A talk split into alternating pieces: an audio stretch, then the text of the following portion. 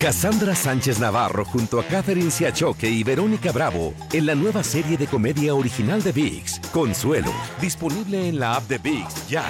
En la siguiente temporada de En Boca Cerrada. Y hoy se dio a conocer que son más de 15 las chicas o las niñas y que viajan de un lado al otro con Sergio y con Gloria Trevi.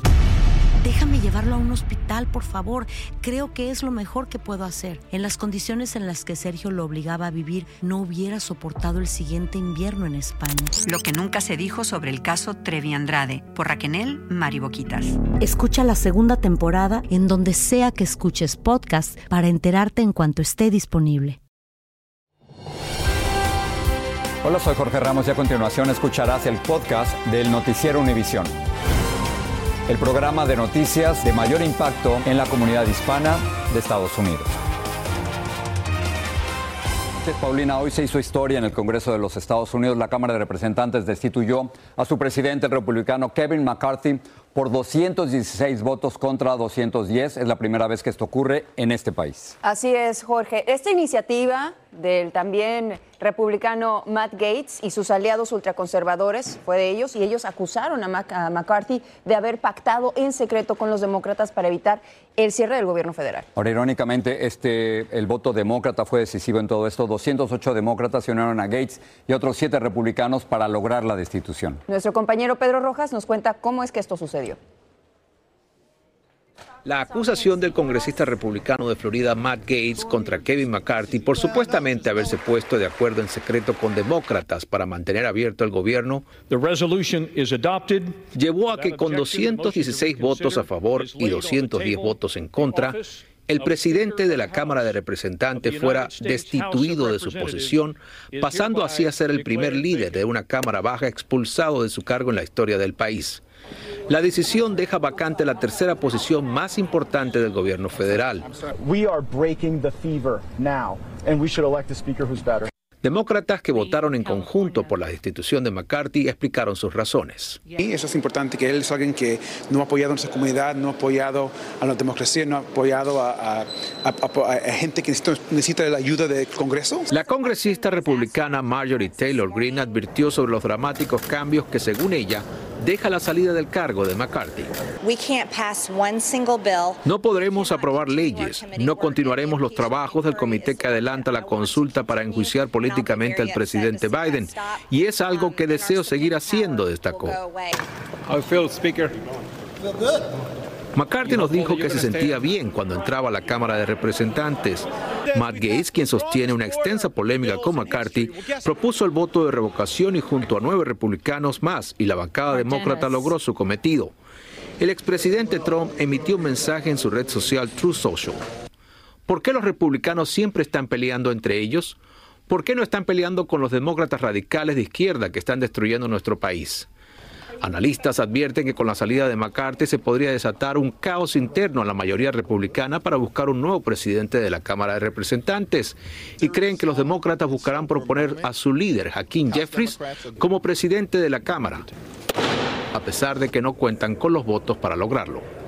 Pero ahora McCarthy está destituido. La, pregunta es quién se queda a cargo, quién, quién es el sustituto. Jorge, como vimos al final de este reportaje, a Patrick Henry McHenry, el, congresista de Carolina del Norte, ha sido designado como presidente temporal de la Cámara de Representantes. Él ha llamado a un receso para que tanto los demócratas como los republicanos puedan debatir a quién van a sugerir como posible reemplazo para McCarthy. Lo cierto es que en los próximos minutos se podría estar reuniendo los republicanos, pero existe muchísima, muchísima disparidad entre ellos y la posibilidad de un voto incluso para retirar a Gates del Partido Republicano está latente. Regreso contigo, Jorge. Pedro, gracias por la información. Realmente caótico suena.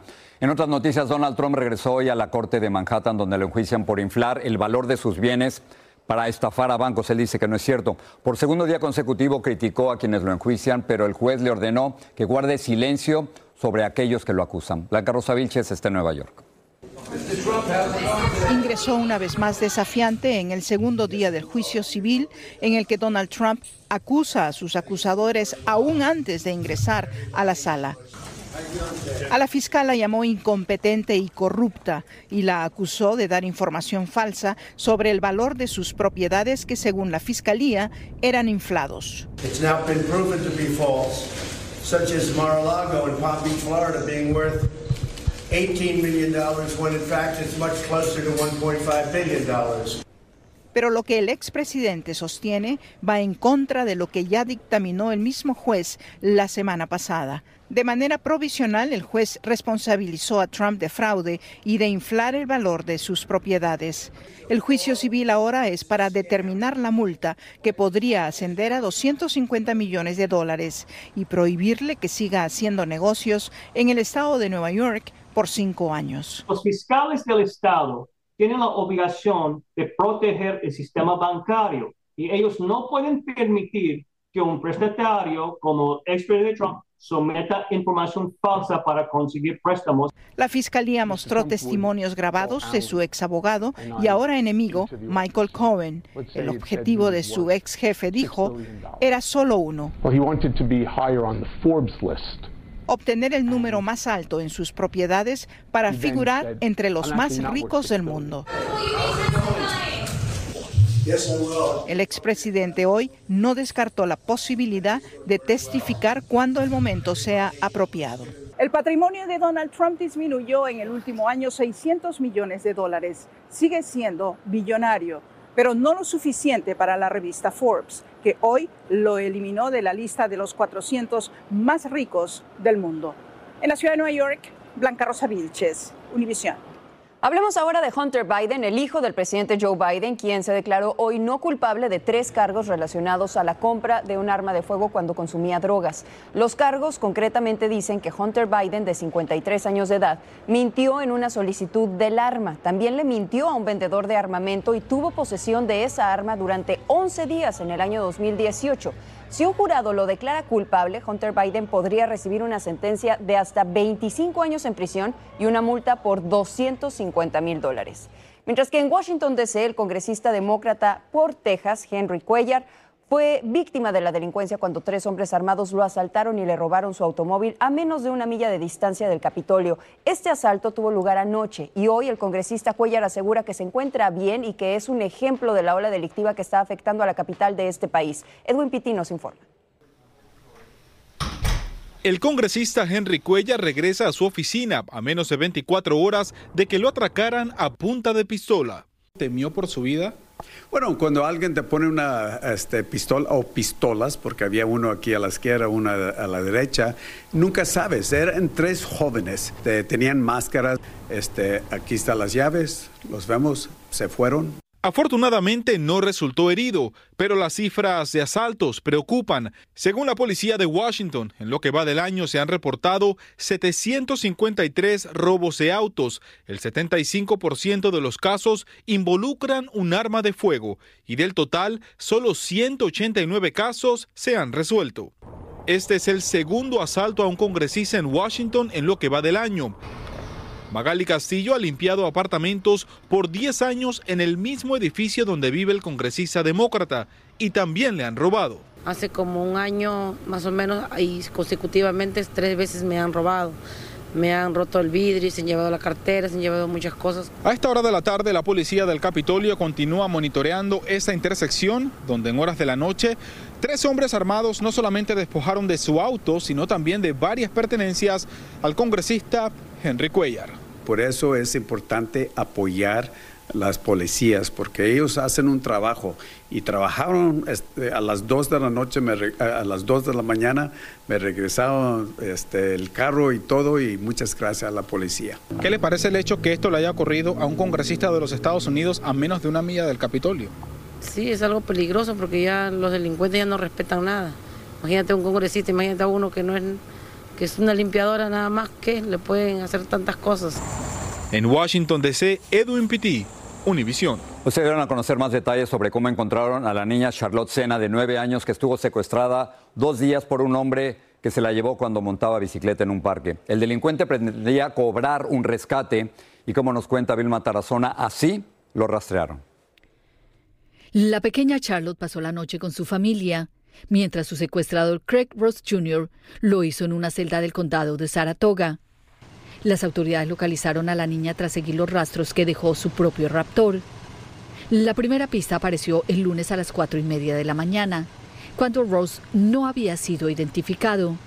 dejó una carta en el buzón de la casa de Charlotte. Policías estatales de Nueva York que vigilaban la vivienda recogieron la carta en la que pedía recompensa a cambio de liberar a la pequeña de nueve años. La policía analizó las huellas dactilares dejadas en la carta y en el buzón. A las dos y media de la tarde, tras cotejar las huellas con la base de datos de la policía, se encontró que coincidían con las de Craig Ross Jr., quien en 1999 fue fichado por manejar ebrio. Así localizaron su dirección actual. A las seis y treinta de la tarde, al menos 30 agentes del equipo SWAT llegaron a la casa móvil de Ross Jr., ubicada en el mismo terreno donde vive su madre. El hombre se resistió al arresto y sufrió heridas leves.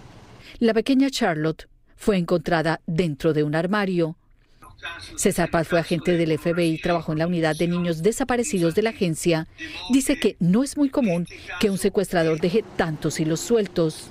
Porque ¿qué secuestrador va a la casa de los padres de la víctima a dejar una nota sabiendo que pueden existir cámaras en las casas de alrededor o en la propia casa, puede que la policía esté presente, eh, puede que tengan vigilancia en el área eh, y detecten a un carro. Entonces esta persona me parece que realmente no tenía mucha experiencia o experiencia alguna en este tipo de, de secuestros y la niña fue llevada inicialmente a un hospital y luego dada de alta. Kirk Jr. fue acusado de secuestro en primer grado y no se descarta que le presenten cargos adicionales. Cassandra Sánchez Navarro junto a Catherine Siachoque y Verónica Bravo en la nueva serie de comedia original de VIX, Consuelo, disponible en la app de VIX ya. Gracias por seguir con nosotros en el podcast del Noticiero Univisión. Mañana comienza el sínodo, es decir, la asamblea de obispos católicos que asesoran al Papa. Y uno de los temas más polémicos será la sugerencia del Papa Francisco de que los sacerdotes católicos podrían bendecir a las parejas del mismo sexo. Luis Mejía tiene reacciones a la sugerencia del Papa Francisco. Benedica Dios omnipotente. Por primera vez, el Papa Francisco dejó abierta la posibilidad de que los sacerdotes bendigan a parejas del mismo sexo respondiendo a una pregunta de varios obispos conservadores, entre ellos el mexicano Juan Salvador Iñiguez, el Papa respondió en una carta que no hay que perder la caridad pastoral, agregando que no podemos constituirnos en jueces que solo niegan, rechazan y excluyen. Por el lado de la caridad, por el lado evangélico, por el lado del amor, no se puede tampoco ser excluyente. Tiene que buscarse una forma en donde pueda atenderse pastoralmente a estas parejas Teólogos católicos dicen que este cambio de tono del Papa no es un cambio de doctrina. Para la Iglesia el matrimonio entre personas del mismo sexo sigue siendo pecado. De hecho, el Vaticano después, ya en un documento posterior, dejó en claro que se pueden bendecir a personas eh, homosexuales individualmente, más que en relación. Todo es pecado en esta vida. Si vemos mal a alguien, que si hablamos de que si hablamos del otro. Michael Scorsia se casó hace nueve meses. Para él, lentamente la iglesia se está adaptando a los tiempos. Como gay y como católico también estoy claro de que nosotros hasta cierto punto nos sentimos satisfechos con la evolución y con los cambios y con el pensamiento del Papa. El tema será discutido en un sínodo de obispos que inaugurará mañana el Papa en el Vaticano. En la reunión de varios días se discutirán temas controvertidos como el papel de las mujeres en la iglesia y la inclusión de los homosexuales católicos. Lo que se decide en la reunión marcará el futuro de la iglesia en los próximos años. Pero en una institución que valora más la tradición que la innovación, el tiempo se mueve muy lentamente. Para que haya cambios, además del Papa, hace falta consenso. En San Francisco Luis Mejid, Univisión. Hoy les están dando el último adiós a las 11 víctimas del desplome del techo de una iglesia en Tamaulipas, México. Familiares y amigos asistieron a los funerales de los fallecidos en Ciudad Madero, mientras los equipos de rescate buscaban entre los escombros objetos religiosos y pertenencias de los afectados por esta tragedia. Las autoridades están investigando si alguna negligencia pudo haber provocado este terrible accidente. Miren lo que está pasando en Tijuana, México. Se está haciendo costumbre que reconocidos artistas cancelen los conciertos que tenían programados ahí. Eso ocurrió con Peso Pluma, con los grupos Arriesgado y Fuerza Régida, luego de recibir amenazas de muerte. Ahí en Tijuana, Jorge Fregoso nos muestra cómo los amenazaron. En la ciudad fronteriza de Tijuana, en los últimos seis meses han sido cancelados tres conciertos de artistas que cantan narcocorridos En febrero, el grupo arriesgado recibió amenazas por medio de narcomantas, pero también presuntos delincuentes dispararon al exterior del lugar en donde firmaban autógrafos a sus seguidores. A ese cantante no lo amenazaron porque la ciudad es violenta. En parte sí, pero ese cantante le canta a un cartel y el otro se enoja y amenazan. El segundo concierto cancelado fue el del afamado Peso Pluma, con narcomantas que se le atribuían al cártel Jalisco Nueva Generación. Advertían al cantante de corridos tumbados que si cantaba en Tijuana sería su última presentación. La misma suerte corrieron los integrantes del grupo Fuerza Régida. Ellos también fueron amenazados de muerte por el mismo grupo criminal y su presentación, que sería este fin de semana, se canceló. Wilfrido Figueroa es cantante de música norteña de corte romántico. Dice que en sus inicios cantaba narcocorridos, pero decidió cambiar de género ante malas experiencias que vivió en sus presentaciones. Cuando son personas que se dedican a cantar corridos y que llevan nombres, llevan marcas, llevan insignias, mm, pues desgraciadamente eh, pues nunca vamos a quedar bien como uno. Pero este tipo de reacciones de artistas y autoridades solo dejan entrever que los grupos criminales son los que en realidad controlan la agenda de las principales ciudades del país. Que genera pues eh, intranquilidad ¿no? con la gente. ¿no? Pero en las calles hay opiniones encontradas entre los residentes de la ciudad. Muchos jóvenes son influenciados por, por las letras de los corridos. Agresivos. En ese momento nos sentimos muy superiores. Dicen las autoridades que más que cancelar este tipo de conciertos, lo que debería de hacerse es investigar a los promotores, ya que sospechan que podrían tener relación con lavado de dinero. Tijuana, México, Jorge Fregoso, Bueno, si mañana a las 2 y 20 de la tarde exactamente, hora del este, suenan todos los teléfonos a su alrededor, no se asuste, será parte de una prueba que hará el gobierno federal con el sistema de alertas de emergencia. La prueba se va a hacer por radio, por televisión y por todos los teléfonos móviles o celulares de millones de usuarios. El objetivo es comprobar que el sistema funciona. Hablando de economía, el número de empleos disponibles en este país creció inesperadamente en agosto después de tres meses continuos de reducciones. Se calcula que se abrieron 9.600.000 empleos. Y escuchen este dato, las dos primeras semanas de huelga de trabajadores de empresas automotrices han costado casi 4 mil millones de dólares en pérdidas. Las compañías perdieron 1.100 millones de dólares, los proveedores perdieron casi 1.300 millones y los concesionarios perdieron 1.200 millones de dólares aproximadamente. Y es que más de 18 mil trabajadores han paralizado sus labores al no ponerse de acuerdo con las compañías automotrices sobre los aumentos salariales y los mayores beneficios laborales que están solicitando. Bien, vámonos a Los Ángeles donde una disputa municipal mantiene cerrado un centenario restaurante en la Placita Olvera en esa ciudad. Bueno, pues justamente los dueños de la Golondrina Café están enfrentando una orden de desalojo por pagos atrasados en el alquiler de este espacio en la Placita Olvera, que es propiedad del municipio. Pero ellos lo que dicen es que los retrasos se deben a que los trabajos de plomería les impiden reabrir su negocio y por lo tanto no pueden generar dinero. Así que Dulce Castellanos fue a ver qué es lo que estaba pasando. En el centro de la emblemática calle Olvera está la Golondrina Café, un restaurante ubicado en el primer edificio de ladrillo construido en Los Ángeles en 1850. Pagar o salir. Pero sus dueños dicen que su reapertura peligra debido a una orden de desalojo por su inhabilidad de pagar cerca de 300 mil dólares en alquiler atrasado a la ciudad, que es el propietario de la calle Olvera. Los iban a dar cuatro meses sin pagar para arreglar, para hacer todo lo que se tiene que hacer para abrir, pero luego um, lo quitaron. Y porque no hemos estado abridos, no hemos tenido dinero para pagar la renta. Y no hemos podido abrir por la problema de, ah, la problema de la ah, plumería.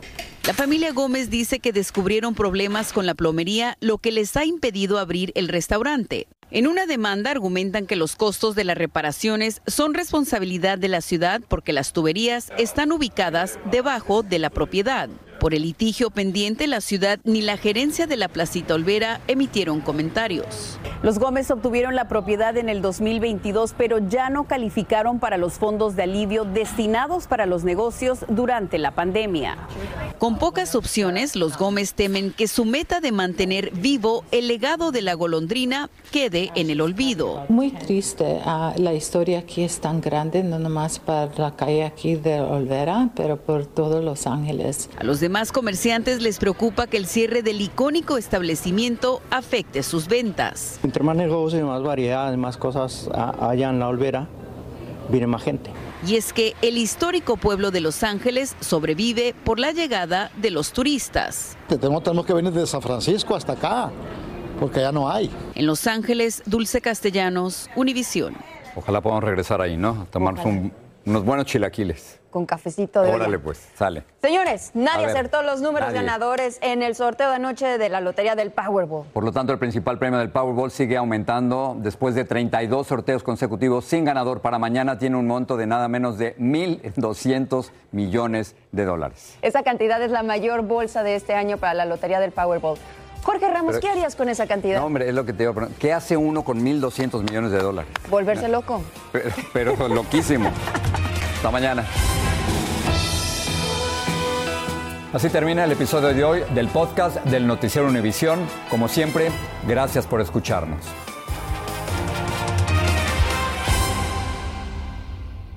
En la siguiente temporada de En Boca Cerrada. En alguna ocasión estando en Brasil, él mencionó que si alguna de nosotras llevábamos a la policía antes de que entraran, él primero se mataba. Ándale, ve y trae a Ana Dalai. Katia se levanta, va al cuarto, regresa y se queda parada en medio de la sala congelada. Y descubre el rostro de Ana Dalai y vemos la imagen más terrible del mundo. Lo que nunca se dijo sobre el caso Trevi Andrade, por Raquel Mariboquitas. Escucha la segunda temporada en donde sea que escuches podcast para enterarte en cuanto esté disponible. Cassandra Sánchez Navarro junto a Catherine Siachoque y Verónica Bravo en la nueva serie de comedia original de VIX, Consuelo, disponible en la app de VIX ya.